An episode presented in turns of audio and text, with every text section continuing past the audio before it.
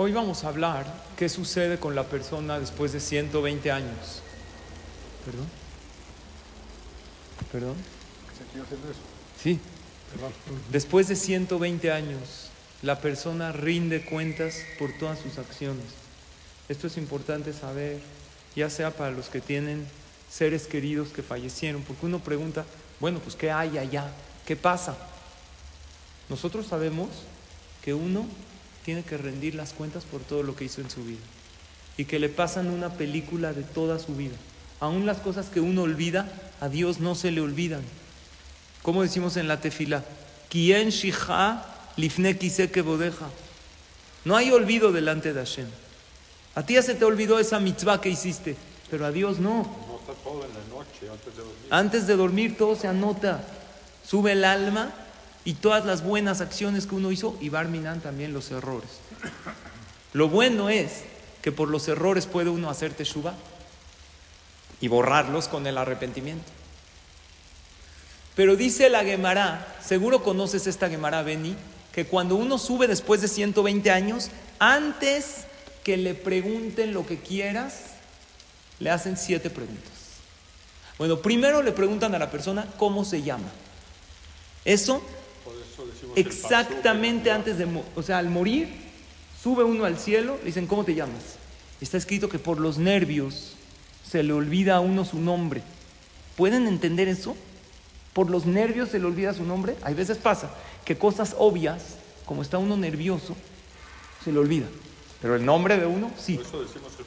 Por eso, antes de Ose Shalom, David, decimos el pasuk, todos los sidurim dice, antes de Ose Shalom Bimbrumah, en la Amidad, hay que decir un pasuk que comienza con la primera letra de tu nombre y termina con la última letra de tu nombre. Para que cuando después de 120 años te pregunten cómo te llamas, digas Mordejai. Mordejai es Ma'ahavti Torateja Kolayom Porque empieza con Mem y acaba con Yud. ¿Cuál es David? Dirshu Adonai Be'uzo Bakeshu Fanav Tamid. Son pesukim. ¿Cuál es Yosef? Lo tienes que decir más completo. Es el tuyo. Y aparte está escrito que en tu pasuk, Mordejai, no nada más es para que después de 120 años lo recuerdes, es cuando tú quieras salir de un aprieto, de un apuro, digas ese pasuk. Y Hashem te ayuda. Por eso es importante, si todavía no te sabes tu pasuk, David, es importante, antes de, vea, todos los sidurín dice, antes de decir Ose Shalom Bromad, es bueno que digas un pasuk de la Torah, del Tanaj, que empieza con la primera letra de tu nombre y termina con la última. Y ese es el pasuk de tu vida. Por ejemplo, ahí está el mensaje, una de tus principales misiones de vida. ¿Cuál es tu misión de vida? ¿Qué significa tu pasuk? Ma torateja. ¿Cuánto amo tu Torah? Kola yo hati. Todo el tiempo hablo de ella. Eso quiere decir. Quiere decir que cuando estás en un problema, en un dilema, en un contratiempo, estoy a Torah. Te va a dar paz. ¿No te gusta la Torah? ¿Saben cuál es mi pasuk? Shira Shirim Asher Shlomo. El cántico. Yo le tengo que cantar a Dios. Esa es mi misión. Yo cuando voy a ver a un enfermo, Barminan, además de decirle un teilim, le canto. Ayer me pidieron un evento en la prematrimonial, porque el Jajam Tobal no pudo llegar. Dije, con mucho gusto voy, pero les dije, les voy a cantar una canción a los novios. Me gusta, es lo que se me da, me gusta. Entonces les empecé, les abrimos el ejal, estaban felices y les voy a decir, les dije, les voy a decir lo que va a pasar dentro de unos meses, porque eran varias parejas. Ustedes van a estar aquí en la Jupá. Imagínense en la Jupá. Gracias, Jacob, que Hashem lo bendiga siempre. Y cuando ustedes estén bajo la Jupá, ¿ven? Está más pro. Hasta parezco locutor de. ¿eh? Papá, está buenísimo. Entonces les empecé a cantar. Les abrí el ejal. Y les canté y dije, ahorita hay que agradecerle a Hashem. Vamos a cantar doble o dos y cargaron el Sefer y lloraban y le pedían a Hashem. Entonces cada quien tiene que usar su don. No lo estoy diciendo bien, yo digo. Mi ma torateja kolayom isihati, si lo dijiste bien. El tuyo es dirshu Adonai be'auzo bakeshu fanav tamid. ¿Qué significa? Busquen a Hashem con todas las fuerzas. Es David. Empieza con Dale, te acaba con Dale. Bakeshu fanav tamid. Siempre tu respuesta está en Dios. Cuando estés en un dilema, agarra y piensa. ¿Qué me diría Dios en este momento? Y eso haz. Y, y sí lo sabes, ¿eh? Porque tú dices, ¿qué hago? A este cuate le parto el hocico O me aguanto. o me aguanto. ¿Qué te diría Dios? Calladito. Tú te ves más bonito aunque no estés calladito. Pero muchos de nosotros, ¿sí o no? Cada quien está su. Beni, tú tienes tu pasuco, ¿no? Baruch.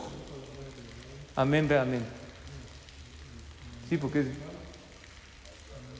Sí. Bendito Dios siempre. ¿Qué te- ¿Cuál es tu mensaje? Fortalécete en Berajot. Si estás en un problema, quieres salir adelante de un contratiempo, di Berajá con Kabaná. Cada quien en su pasuk. ¿Sí? Hay varios. Sí, otro. Pero generalmente se escoge el más bonito. Estamos hablando del pasuk que uno tiene que decir antes de Ose Shalom. ¿Tú tienes eh, identificado tu pasuk en la Amidad? ¿O no? ¿O te agarré en curva? ¿Por qué? Antes de hacer Ose Shalom Bim Broma, No, bueno, no es Moshe. antes de decir Ose Shalom Bim Broma, tiene una persona que decir un pasuk que empieza con la primera letra de su nombre y termina con la última letra de su nombre. ¿Para qué? Por dos cosas. Número uno, porque después de 120 años le preguntan a uno cómo te llamas y a uno se le olvida su nombre por el nervio. Si uno dice el pasuk antes de la amida, no se le va a olvidar y se ahorra muchos sufrimientos celestiales después de 120. Y número dos, porque eso ayuda a la persona a salir de un contratiempo en esta vida. Menciona tu pasuk. Cuando estés en un dilema, cuando estés y no sabes qué hacer, di ese pasuk y dile, Diosito, mándame la respuesta y mira cómo te la manda. Y muchas veces está en tu pasuk la respuesta. ¿cuál? La verdad no me acuerdo, pero hay que ver cada uno. Empie- Empieza con Yud y acaba con Kuf. Hoy en día hasta hay aplicaciones. Antes era difícil, tenías que buscar en el Tanaj. Hoy en día ves en la computadora, Yo aquí tengo una lista. ahí está. Pepe tiene una lista. Para el que quiera. Ahora, apun- si no te lo sabes, apúntalo. ¿No sabías eso, Moshe? Sí. Apúntalo. En todos los Sidurim dice, antes de Ose Shalom es bueno que uno diga el pasuk, que empieza ¿cuál con la primera letra de su nombre y termina Moshe. ¿Cuál es el de Moshe? Aquí dice, Mi Mizrach Shem Eshad Mebo'o Meulal Shem Adonai. Ese es el de Moshe. No, no quiere Moshe, no quiere Isaac. Bueno, Moshe es el de... Moshe. Mi Mizrach Shem Eshad Mebo, desde que sale el sol hasta que se mete, tienes que alabar a Dios. Entonces, ¿cuál es tu misión de vida, tu reto? El, el agradecimiento, la alabanza, el no caer en la rutina, el no dar las cosas por hecho. Ahora, la Gemara dice que después de que esto pasa, uno sube delante de Dios y ¿qué le preguntan? Siete preguntas. La uno, ¿Sí dice la Gemara? ¿Cómo saben los jajamí? Porque antes preguntaban que ¿alguien fue y regresó? Sí. Mucha gente fue y regresó. Eso era una pregunta. Hoy en día saben cuánta gente vivió muertes clínicas y regresaron y contaron lo que vieron allá. Ya lo daban clínicamente muerto. Hoy en día hay millones, no miles, millones de testimonios, pero de, de testimonios fidedignos. El doctor Betech tiene clases de eso, pero con pruebas científicas, no estamos doctores, de gente que fue y regresó. El que dice que alguien fue y regresó para decir que es, es una ignorancia total. Y hay testimonios. Claro, claro. Fue, me morí, vi esto, vi parientes que fallecieron, vi esto, vi mi cuerpo desde arriba. Sí, hay ya, ya- hoy en día ya hay millones. Entonces, seguro que hay una vida después de esta vida. Eso es seguro. La segunda comercializaste con... La primera, ¿cuál es? La primera. Le preguntan, dicen, Besha'a. Dice, adam ladin. Después de 120 años entra la persona en juicio. Vamos a juzgar. Antes de enseñarle la película de su vida, le van a hacer siete preguntas. Vale la pena saberlas porque Los ajamim se volaron el examen y no los dieron. Examen final. Primera pregunta. Literal, ¿eh? Final. Nasata benatata bemuna. Comercializaste con rectitud. Fuiste honesto. Ahorita estábamos hablando. La- exacto. Como dice, oye, ¿sabes qué? Dice Marcos, pues les digo que sí, ya. Oye, papito, estás en Olama Emet.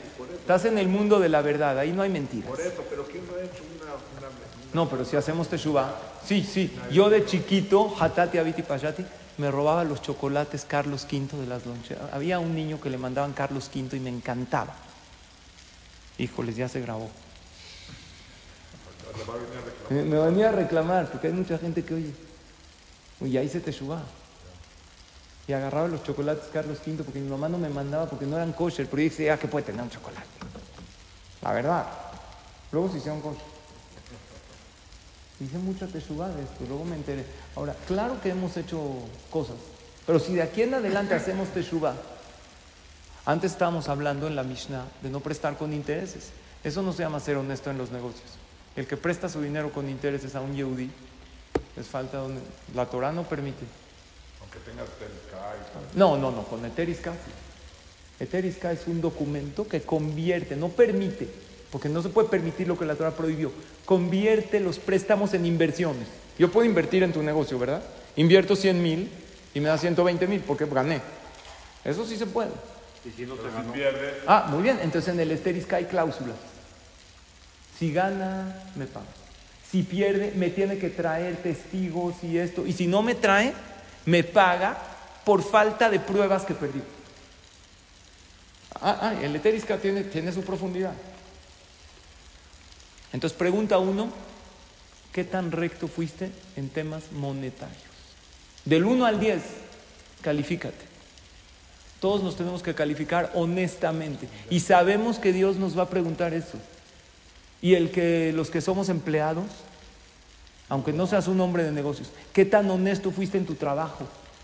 ¿Diste tu 100 y tu máximo a la persona que te pagaba tu sueldo para... ¿Por qué nadie? Habemos gente buena. es empleado de una fábrica que llega y, y se puede gastar cinco minutos. A lo mejor... No, pero el patrón a lo mejor deja. ¿Para qué hay café en la esta? Para echar también un rato, chascarrillo, ¿o no? No, hay un margen de que, de que el, el- el- la persona que contrata entiende, somos personas. Ok. Dos, Kabata y Tim la Torah. Fijaste, no le preguntan a la persona cuánta Torah estudias. ¿Tenías un tiempo fijo para estudiar Torah? Fijo. Ahora, puede ser que un día fallaste. Eso no quiere decir que no es fijo. Hoy fallé, pero es mi hora de estudio. ¿Entienden a lo que me refiero? estás de vacaciones días. Uno está de vacaciones, cambia sus horas de estudio. En vez de ir al CNIS, como no está en el CNIS, oye su clase en el celular. Pero él fijó ese tiempo para estudiar Torah. Pregunta 3. ¿Asacta de Piria Beribia? ¿Te ocupaste en la educación de tus hijos? No dicen tuviste hijos. Tener hijos es una mitzvah. ¿Cuándo se cumple la mitzvah? Cuando uno tiene niño y niña. Cumple la mitzvah.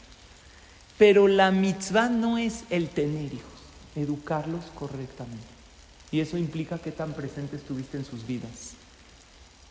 Cuánto amor y cariño les diste. ¿Qué ejemplo les diste a tus hijos? Porque, ¿qué crees? Tus hijos, mi querido Jacob, crecen contigo o sin ti. Si tú no estás presente en tus vidas, no te van a esperar a crecer. ¿eh? Elige tú si quieres estar presente en sus vidas o no. Y luego, si no estás presente, no te preguntes por qué estos hijos e hijas crecen y no te piden consejo y no te preguntan por qué. Porque pues nunca estuviste presente. Nunca. Porque los papás nos quejamos. Había una señora de la clase que yo estaba dando un curso de jinuj, de educación de los hijos. Y me dijo, jajam, tiene hijos ya grandes, adolescentes y adultos en casa. Me dijo, en mi casa yo soy cocinera y mi esposo es cajero automático. Cuando necesitan comida van con mamá, ¿qué hay de comer? Cuando necesitan dinero van con mi esposo. No piden consejo.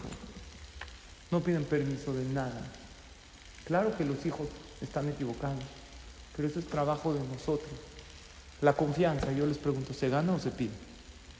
Se gana. Gánatela la confianza. Ahora, hay una diferencia muy grande entre la pedagogía y la Torah. ¿Sabías o no, Marco? Según la pedagogía, ¿cuándo yo le doy ejemplo a mis hijos? Cuando ellos me ven. Si yo me enojo, le estoy dando permiso de enojarse. Si yo digo groserías, no me puedo después. Oye, preguntarme, ¿de dónde sacó el niño estas palabrotas? Pues de ti. ¿Estamos de acuerdo? Eso es la pedagogía. Pero la Torah Moshe va más allá. ¿Sabes qué dice la Torah? Que aun cuando tus hijos no te están viendo, escucha bien, les das ejemplo. ¿Cómo? No, no me ven. Tú estás haciendo corajes en la oficina. Tu hijo se pelea en la escuela en ese momento. ¿Cómo puede ser? Las almas están conectadas. ¿Oyeron hasta dónde va la Torah? ¿Sabías eso o no, Moshe? Tú le das ejemplo a tu hijo aunque él no te está viendo. Aunque tú no estás junto a él y él no está junto a ti.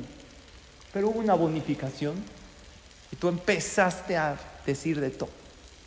¿Sabes qué pasa en ese momento con tu hijo en la escuela? Se empieza a pelear en el partido. ¿Qué? ¿Tú qué? ¿Qué? ¿Qué? Te parto los hijos. ¿Qué pasó? Porque como tú en la oficina empiezas a hacer corajes, le mandas ondas. Escuchen esto, es impresionante esto que les estoy diciendo. Porque las almas están conectadas. Veshinantam levaneja. ¿Sabían eso, Yosef, o no? Él no te está viendo. Y al revés también, ¿eh? Tú tienes un problema, un contratiempo, ¿y cómo lo recibes? Con emuná, con tranquilidad. En ese momento tu hijo tiene un problema, en ese mismo momento le mandas esa buena energía, porque él es parte de ti. ¿Y saben cuándo es al revés?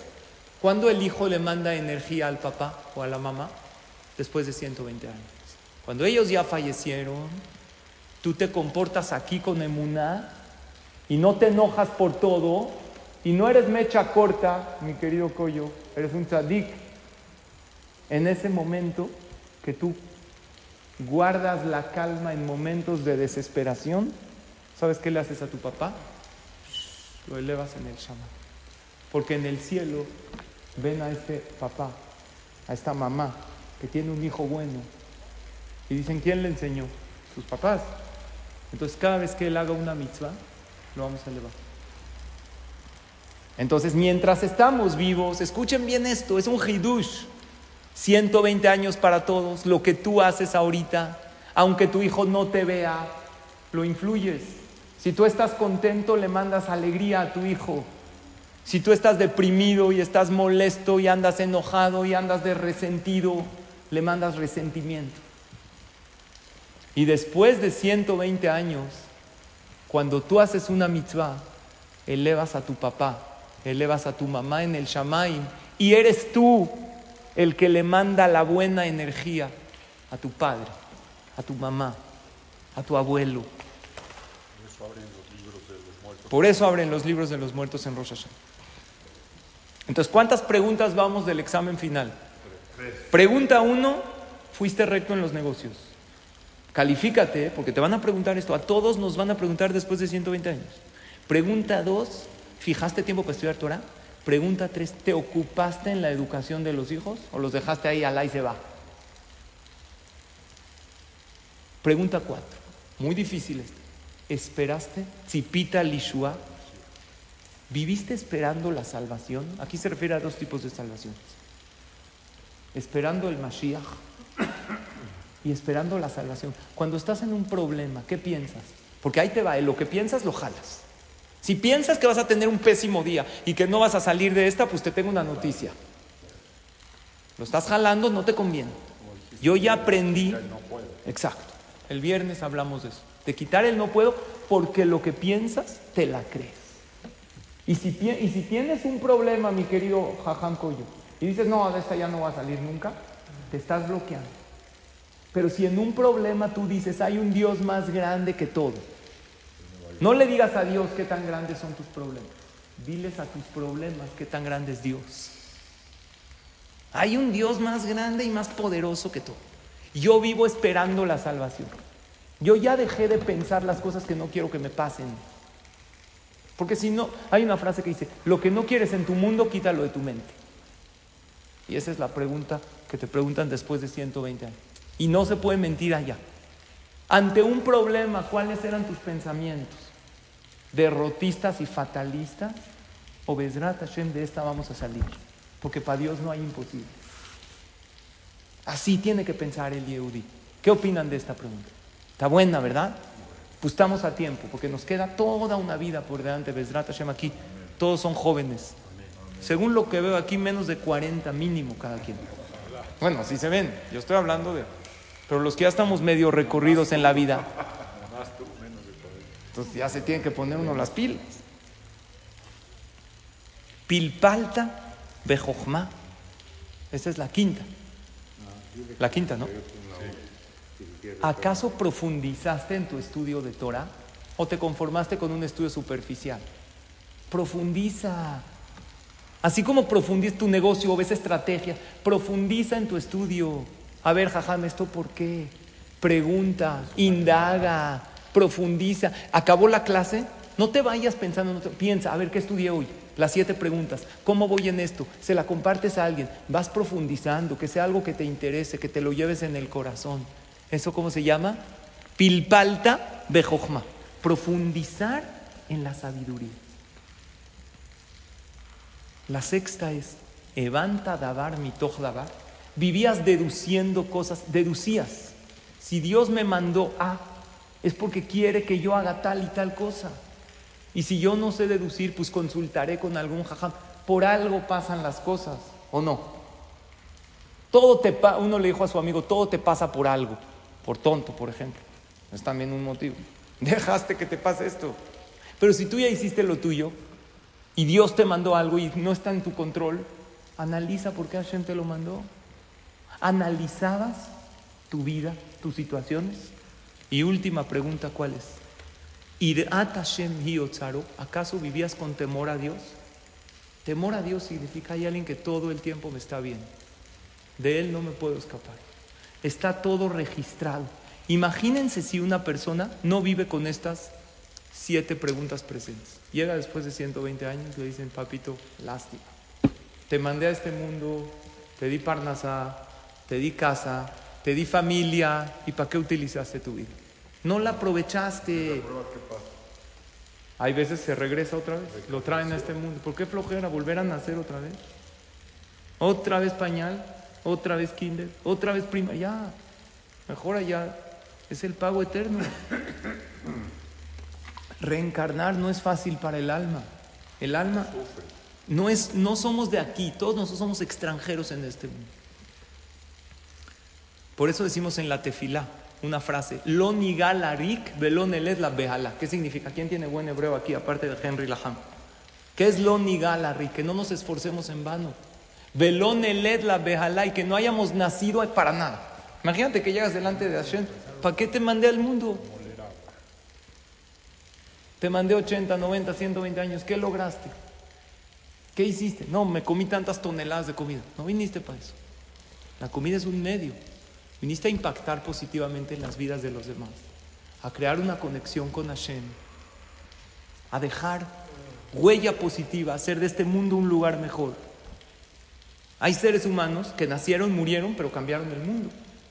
Los grandes inventores, los grandes sabios, todavía tenemos provecho de la sabiduría de las cosas que nos dejaron.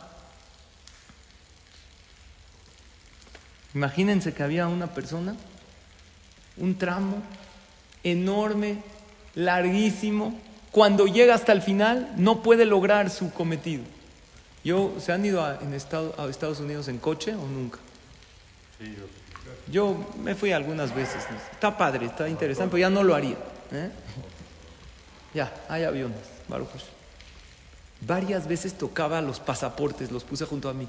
Dije, imagínate manejar 14 horas y llegar ahí se te olvidó la visa. ¿Cómo, Harán? ¿Tú te has ido, coño? Hasta la frontera. Cuentan que había una vez unas personas que eran de una mudanza. Entonces, eh, estaban subiendo un piano. Un piano.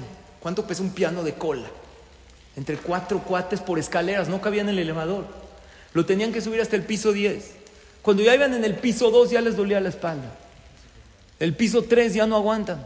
El problema del edificio es que no había números en los pisos. Ya no aguantaban. Entonces le dice uno al otro, oye, chequen en qué piso vamos. Dice uno, yo voy a checar. Voy a subir hasta el 10 y voy a contar cuántos faltan. Y en base a eso me voy a dar cuenta en qué piso vamos. Entonces los tres lo esperan abajo y un compañero sube. Sube hasta arriba, hasta el piso 10, y le baja con sus amigos y les dice, les tengo dos noticias. Una mala y una más mala. ¿Cuál quieren primero? No, pues danos la mala. No, pero déjenme decirle las dos. Nada. Ahorita si nos das las dos, nos desmotivas. No vamos a poder seguir cargando el piano. La mala es que nos faltan seis pisos. Porque según mis cuentas, estamos en el 4, nos faltan seis. Déjenme decirles la más mala. No, arriba no las dices. Suben otra hora, dos horas, ya no aguantan, cortadas en la espalda, ya se jorobó. El otro dice, en mi vida no. Están maldiciendo el día que entraron a ese trabajo. Un piano de cola, ah, y para peor, si, que, si llega mal, lo pagan ellos. Son responsables de todo. Cuando ya llegan al piso 10, dicen, ya, ahora les voy a decir la más mala. ¿Sabes cuál era? Este no es el edificio. Nos equivocamos, era el de al lado. Imagínense la decepción de la persona que trabajó toda su vida y llega Dios después de 120 y dice, no, te equivocaste, papá, no era eso. Esta mitzvah la podías hacer, estaba al alcance de tu mano y tú por orgulloso, no, al que no es para mí. ¿Quién te dijo eso? No, es que cuando me nazca. O sea, ¿tú crees que vas a estar sentado en la playa así con una piñita colada? Y un día te van a nacer. ¡Wow! Ya voy a respetar Shabbat de la nada. No, papá. Las cosas se trabajan. Y a este mundo viniste a qué? A chambearle con todo. Shabbat y tefilín y lo que quieras. Y tener una conexión con Hashem y mejorar tu shalom bait y lo que quieras. Pero lo cierto es que tenemos una misión de vida.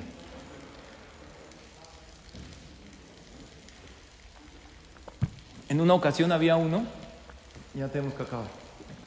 Compró un perico, escuchen esto, fue a la tienda de mascotas, bueno, dos del perico, les voy a contar rápido. Había uno, llega a la tienda de mascotas, dice, vengo a regresar el perico. ¿Por qué lo viene a regresar? Porque yo compré un perico que... Yo quería un perico macho y es hembra. Dice, ¿cómo sé que es hembra? Dice, porque todo lo que le digo, en lugar de repetir, me contradice. Entonces yo les voy a decir una cosa.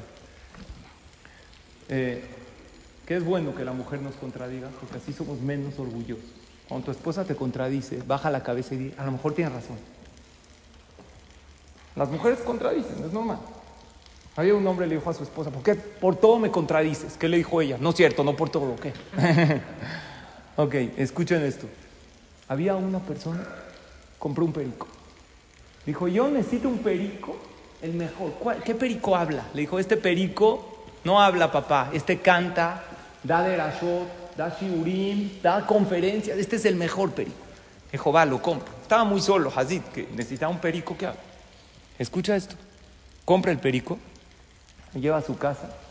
Le dice, hola. No habla una palabra el bendito perico. No dice nada. Yo tengo en casa, en casa de ustedes, un perico.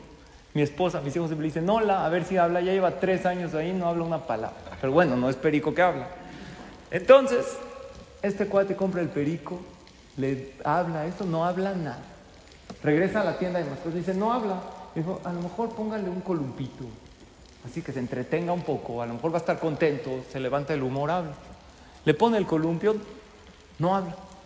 Dice, regresa al de la tienda, le dice al, dueño de la tienda, oye, no habla. Dice, a lo mejor ponle un espejo, que se sienta con alguien, a lo mejor va a empezar a platicar. Le pone, no un espejo, dos, ni una palabra. Lo saluda al perico, nada. Dice, ¿qué hago? No habla. Le dice, no puede ser. Este hablaba todo. Hasta Verajot dice, este lee el Sefer, todo hace. Es Hazán este perico. Dijo, no, no hace nada. Le dijo, bueno, ponle una cuerda así para que se cuelgue, para que se divierta. Le pone nada. Al otro día llega este señor a las dos semanas de comprar el perico. Ya le compró todos los accesorios. a la tienda llorando, con los ojos rojos, así llorando, con el perico. Alaba Shalom, el perico se murió. Kadish hay que decir por él. Ashkaba, ¿me le puede, ¿sabe hacer la Ashkaba? Dice, ¿qué pasó? Dijo, se murió el perico. Dijo, ¿cómo puede ser? Nunca habló nada, nada, nada, nada. Dijo, sí, la verdad, para serle sincero, una vez sí dijo algo. Antes de morir, dijo, ¿qué dijo? Dame comida. le compró todo, le compró espejo, le compró columpio, le compró cuerda, ¿qué le faltó? Si no le das comida, ¿qué quieres? Igual el alma, le das de todo a tu Neshama. Que paseos, que restaurantes, que salidas, que coche, papito, te falta un poquito de Torah. A lo mejor si metes un poco más de Torah en tu casa, no tengas miedo, no pasa nada. Vas a tener más shalom ahí, vas a tener más paz en tu vida, vas a vivir un poquito mejor, no pasa nada, vale mucho la pena que la persona, si ya estás aquí, como yo le digo a todos los que venimos al CNIS, ya viniste, no vengas nada más a checar tarjeta, aprende algo, llévatelo a tu casa, sé fuente de consejo para tus hijos, sé fuente de sabiduría para los demás.